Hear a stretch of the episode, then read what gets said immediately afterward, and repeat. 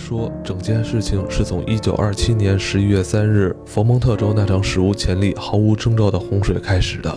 我当时和现在一样，是马萨诸塞州阿卡姆镇米斯卡塔尼亚大学的文学讲师，也是热衷于新英格兰民间传说的业余研究者。洪水过后不久，在艰难困苦的组织救援的新闻充斥报纸的时候，也出现了泛红河流上飘来奇异物体的离奇故事。我的许多朋友出于好奇开始讨论，并向我征求这方面的意见。我的民间传说研究能得到这样的重视，自然使我受宠若惊。我尽可能地贬低那些荒诞不经的含混故事。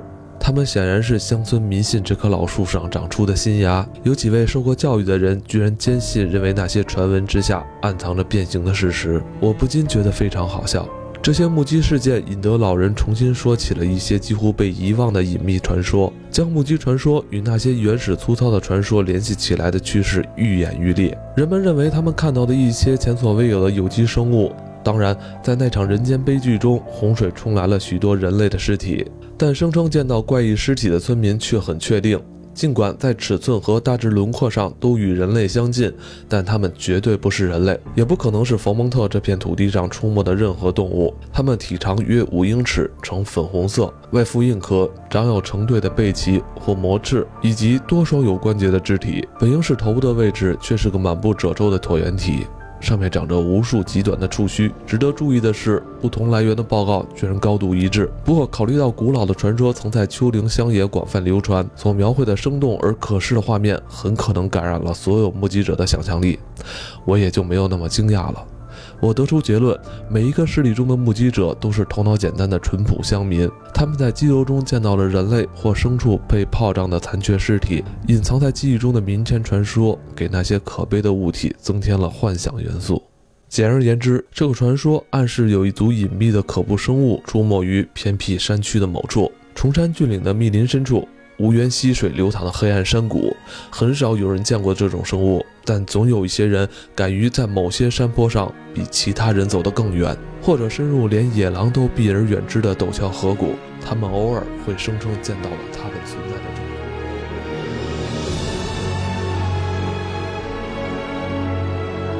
欢迎收听这期的《黑水记》，我是艾文。大家好，我是刘鑫。大家好，我是老罗。感觉啊，洛夫克拉夫特一直是一个在文学圈里头根本提不上号的人。嗯，但是这几年就是莫名其妙的，他的作品，包括他这个人，就成了一个大家纷纷谈论的焦点。好像就感觉好像你不知道洛夫克拉夫特，不知道克苏鲁，你就就不配混这个圈似的。这种鄙视链。对对对，克苏鲁是现在这种邪神、黑暗的东西的鄙视链的顶端。这个作家啊，一直影响的是是一些导演，对，以及跟他同样写这种恐怖题材风格的一些作家，对，尼尔盖曼，然后德尔托罗、斯蒂芬金、斯蒂芬金，我的现在所谓的恐怖大师嘛，大佬这帮人。尼尔盖曼对他的评，就是对他这个洛夫克拉夫特的评价，就是说他定义了二十世纪恐怖文化的主题和方向，没错，而且一直影响到二十一世纪。对，我觉得这个真的可以说他的说法并不为过。嗯，对，他的作品里边就反复提到，人类最古老、强烈的情绪是恐惧，嗯，而最古老、最强烈的恐惧，来源于对未知的恐惧。嗯，对，这也就是说，这个洛氏的恐怖小说啊，它在英语词汇里头还有一个词儿叫呃 cosmic horror，就是或者说叫宇宙恐怖。其中一部分作品吧，其实也是被归纳在。科幻小说，科幻的小说里边，因为当时没有坎贝尔嘛，科幻还是一个特别 三俗的文类。然后，对他就是写这种这这种有一定的科幻元素的，他的作品其实不是血浆和这个外在的这些这些鬼怪什么吓唬你，它是一种 unknown 或者是 unspeakable，用他自己的话说就是不可名状的这种。嗯，我觉得他特别聪明，开放性。嗯，就是我给你讲一个恐怖故事，只是我用一个东西拍你，嗯，但是他的故事是让你自己想象，对，然后让你自己去找，所以你会觉得他的故事没有底儿，对，就万丈深渊总有一个底儿，地狱到头了，无非就是血浆，他没有，他还要不光往下，从这个次元的角度还要往回去回溯，没错，没错，对，所以他讲着讲着就从一个地沟里直接那个镜头就拉到地球之外。对，拉到宇宙之外那种东西，就是我觉得我们一期时间肯定讲不完。我们今天这一期呢，就是先来聊聊这个作家吧，就是咱们作品可以留在之后再再说啊。洛夫克拉夫特，呃，生于一八九零年，嗯，去世在一九三七年。三七年，其实短短的一生啊，其实时间并不长。去年嘛，就是小新给我们介绍过《野蛮人柯南》的那个作者霍华德，霍华德。嗯，其实他们俩是同一时代的，在世的时候，其实作品并没有让特别多的人熟知。那个洛夫克拉夫特稍微好一点，因为他还传了一个，就相当于是有一个那个同人圈儿。啊，对对对，他 那个小圈子里边他是比较受欢迎，而且当时他传这个东西挺高级的，有大量的开放性的东西。对对，就是我有很多素材准备好了，你们谁喜欢拿走去做同人作品，而且我可以把你的同人吸到我的宇宙里边。对对对，所以哎。就是一个宇宙，对他做的是这种东西。他在世的时候也就一直是想推广，就是让他的作品形成一个体系，然后让更多的人去参与到他这个体系创作里边。没错，因为他一直有有这个习惯，就是跟很多作者在通信。通信，对。然后他这一生的，他这一生的通信的这个文字量，甚至超过超过他的小说，他的小说的文字量。就是我，有有有听众来信，我必回，一定比他字儿多，是吧？对，哎，可是你说他是出于什么目的去做这件事？就是他是想把文学文学性流传下去，还是他想发泄？因为他本身是一个负能量极重的人。没错，用德尔托罗的话讲。他们这类人属于肛门滞留，这是德尔托罗的话。孩子很小，两三岁的时候，在训练他的排泄、排泄功能还有排泄规律的时候，外界对他过严或过松，都会导致他的这种肛门滞留的这种形成一个特别不好的一种外界刺激，会影响到这个人的性格以及性取向都会受到影响。哦，那段时间其实是人的一个性欲期的一个建立。嗯。这是德尔托罗说的啊，这个叫肛门滞留，也称肛门固着啊，是这个最早是是弗洛伊德的这个理论，因肛门期不能顺利发展而产生的停滞现象。父母对幼儿排便训练过松过过严，均会使幼儿情绪受到威胁，阻碍其心理性欲的发展。为什么要说这个呢？就是因为洛夫克拉夫特他在很小的时候，呃，他是出生在一个清教徒。这家庭，呃，而且他的父亲是因为梅毒去世的。嗯，去世之后，他母亲就对他的这个管教非常的严格，甚至不愿意让他去跟其他小朋友那种很自由的活动啊玩耍。再加上他他的母亲在很长一段时间里边都跟其他邻居在渲染他的孩子长得很可怕。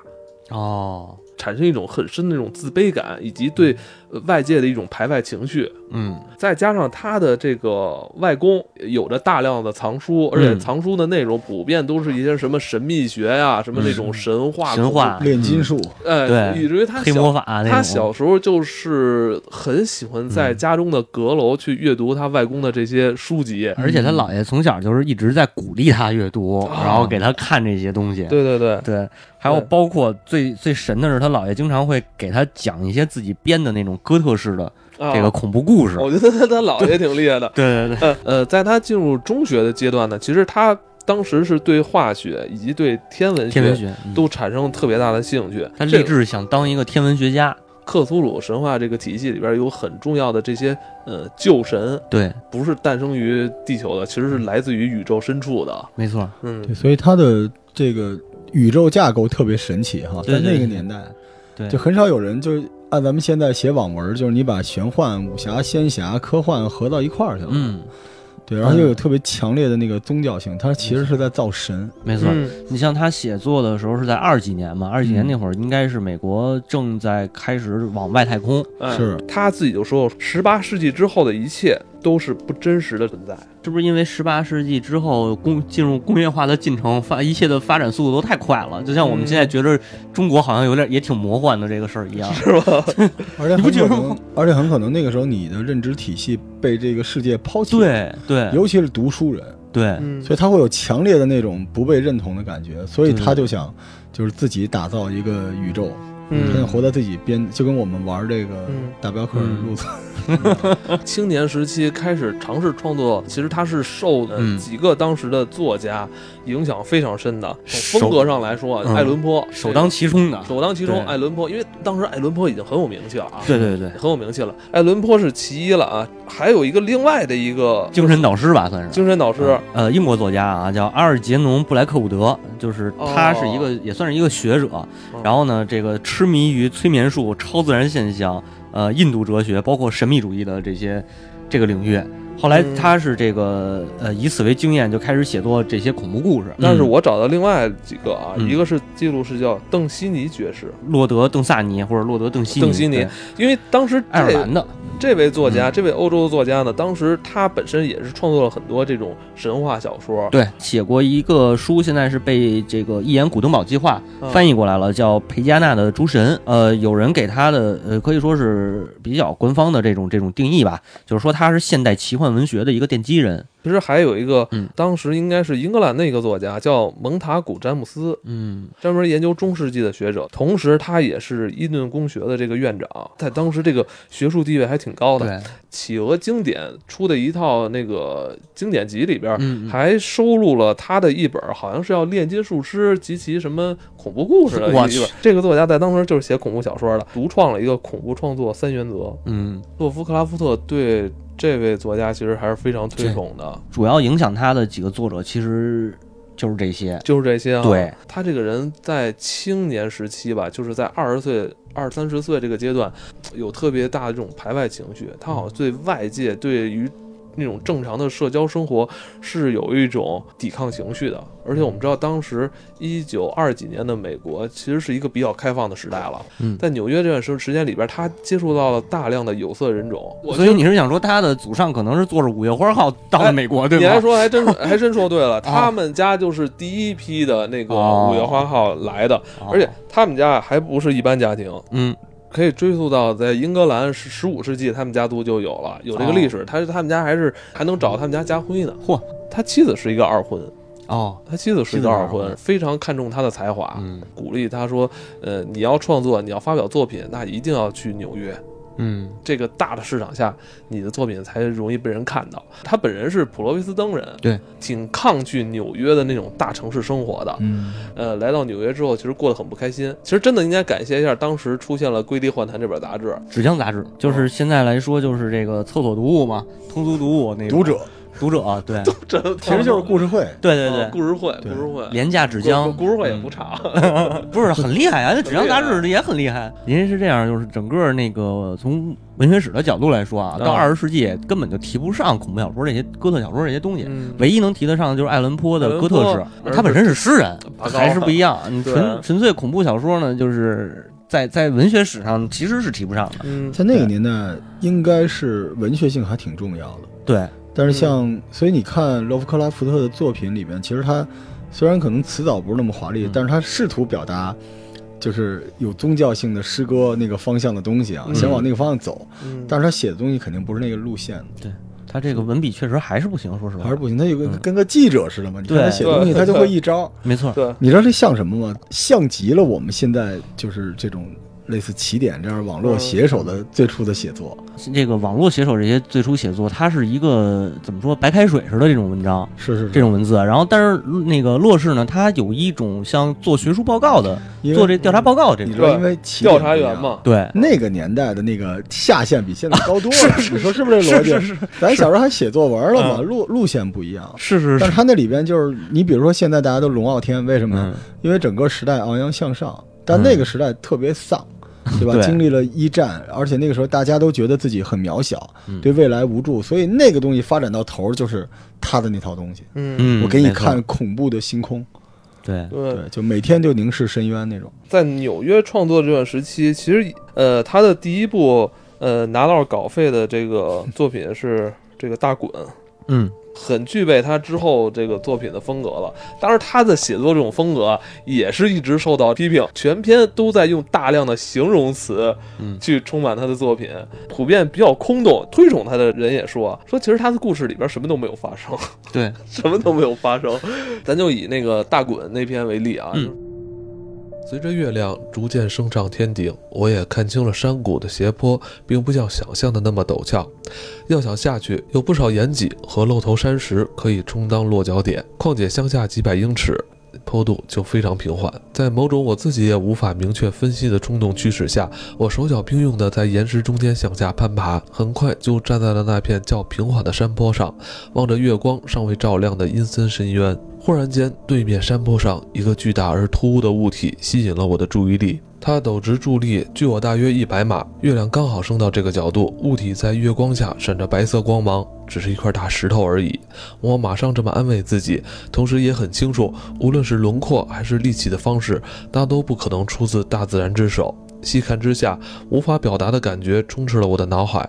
尽管它巨大的超乎想象，而且位于从地球上年幼时就处于海底的深渊中，但我可以断定这一奇异的物体是一块毒石碑。见证过智慧生物的雕刻工艺和祭祀崇拜，我既茫然又害怕，同时也在心中涌起了科学家或考古学家般的激动。于是开始更加仔细地查看四周。月亮已经接近天顶。怪异而明亮的月光洒在深谷两侧的陡峭山坡上，揭示出谷底有一条长河流淌。这条蜿蜒长河朝左右两边都伸展到了视线之外，水流就快拍打到我脚下的斜坡。深谷对面，浪花冲刷着毒石碑的底部。我注意到石块表面刻着铭文和粗糙的浮雕，那些铭文使用的象形文字体系我不认识，也没有在任何书里见过类似的东西。它们大部分是文字化的水生生物符号。例如海鱼、鳗鱼、章鱼、甲壳、贝类和鲸鱼等等，有几个符号显然代表着现代世界不了解的某些海洋生物，但我从海底隆起的平原上见过它们腐烂的尸体。就在这时，我突然看见了它，那异物悄然划出漆黑的水面，只有些浅水波预告了它的到来。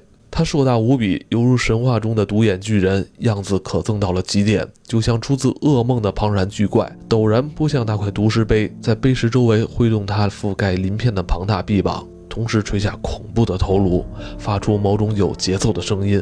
我认为我当时就发疯了，我如何疯狂地爬上山顶和峭壁？又如何在瞻望中跑回搁浅的小船？这些全都记不清了。我相信我一度拼命唱歌，唱不出声来以后就发出怪异的笑声。我模糊记得在爬上小船后遇到了一场大风暴。我只知道我听见了大自然只有在情绪最糟糕时才会发出的滚滚雷声和其他声响。等我从黑暗中醒来，我已在旧金山的一家医院。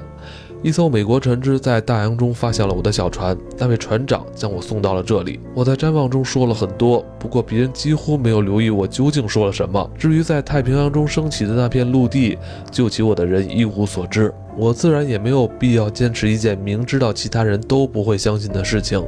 后来我找到了一个著名的民族学家，就古代菲利斯人传说中的鱼神大衮，请教了他几个问题，但很快就发现这个人死板的无可救药。也就没有继续追问下去。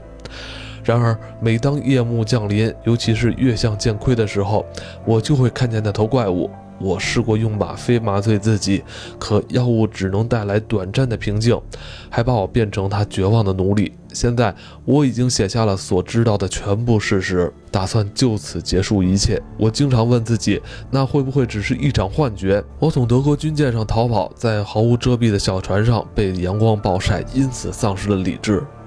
每当我这么自问，眼前就会浮现出一幅栩栩如生的恐怖画面。只要想到深海，我就会瑟瑟发抖，因为那不可名状的怪物此刻也许正在他年华的床上蠕动翻腾，跪拜他们古老的石刻偶像，将自己同样可憎的形象用花岗岩雕刻成水下的纪念碑。我梦见有朝一日，他们生出波涛，用恶臭的巨爪将已被战争折磨得精疲力尽的弱小人类拖进深海。我梦见有朝一日，大地会深陷，黑暗的阳底会在宇宙的喧嚣中冉冉升起。通过一个调查员，然后那个去接触他，接触最后看到他的一个回忆录，就是这个人在喃喃自语，好像是像一个精神病一样去诉说了一个很恐怖的一个事情。这也是在当时，嗯，很多人批评他的原因，就是你这里边。没有真正的这种故事性啊，就是大量的形容词，而且文学性也差。对对，但刚好在现在这个时代，这就是高级的。哦，这不就是那种用纪录片的方式拍恐怖故事？没错，而且全片没有血浆。对，它特别像那种一瞥，就是一瞥之间让你看到一个巨大的影子就结束了。对对对，是现在是最高级的玩法了。没错。嗯，说到这儿了，其实咱们可以说一下他的这个作品体系啊，就不得不提一个人了，德雷斯。哎。德雷斯这个人啊，咱们刚才说到之前的德雷斯，咱们之前说那几个人是影响他创作的，嗯，影响他去去写这个有关他这个恐怖神话小说的这些作家，但真正让他这个作品在后世发扬光大，其实是跟这个德雷斯是有很大关系的。嗯，呃，就是在洛夫克拉夫特在去世之后的一年时间里吧，这个德雷斯成立了一个叫阿卡姆之屋的出版社，来出版洛夫克拉夫的作品。阿卡姆之屋啊，本身就是洛夫克拉夫特作品中的一个很重要的一个场景。呃，阿卡姆小镇，还有那个密斯卡托尼亚这个大学，包括死灵之书，其实都是他作品里边虚构出来的。对，奥古斯特·德雷斯也是被称为这洛夫克拉夫特的门徒，大概是这么一个级别的量级的人。他呢是把这个洛根据洛氏的手稿啊，包括通信等等这些资料，完整的整理出来一套克苏鲁神话体系。嗯，他主要的功绩，我觉得是这个。它比如说，他在其中创造了一个外神的概念，因为在原作小说当中是，呃，原作小说当中是只有旧日支配者和这个呃 other gods，就是其他神，他没有明确的指出是外神。但是在这个这德雷斯的这个这个体系里头，就是说有外神和就是呃古神或者叫旧神，他们两边还是有这个互相之间还要打。然后呢，外神代表着邪恶，古神代表着一个相对善良。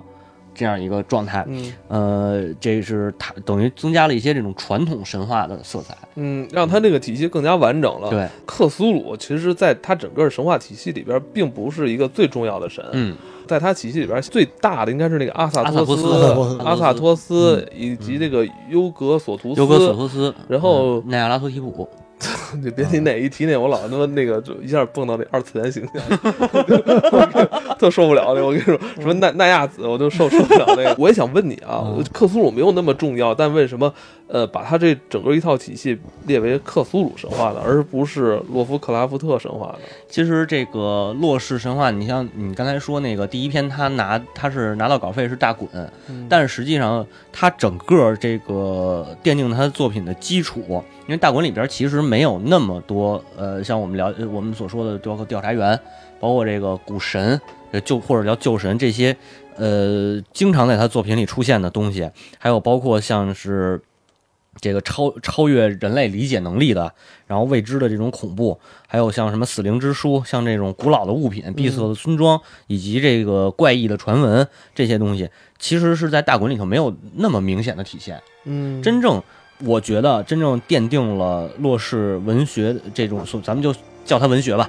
呃，奠定它文学基础的，应该是二八年，一九二八年发表在《瑰丽幻坛》上的，呃，《The Call of Cthulhu》，就是克苏鲁的召唤。这可以说是真正的奠定克苏鲁神话或者说克苏鲁文学的基调的这么一个作品。哦，嗯，那等于就是说这一篇的意义特别大。对，其实我我我个人认为啊。应该说，从这一篇开始，呃，克这个洛夫克拉夫特和克苏鲁终于画上了挂上了钩，也就是说，他的作品被奠定为这个克苏鲁神话也好，或者克苏鲁文学也好，才有这样的一个概念。而且，克苏鲁这个神，他呃，在这个洛夫克拉夫特的笔下，克苏鲁是一直沉睡在地球的某一处，一个叫拉莱耶的拉莱耶的地下城市，对，深藏沉睡着，有一天他会醒来，嗯。啊，然后他是一个。他是一个这个这个真正的源自于地外的这么一个旧神，但我就一期讲这个人都讲不完，好吧？那咱们再来一期吧，好不好？好，其实你看有好多东西咱们还没有说到呢，啊，咱们明天继续吧。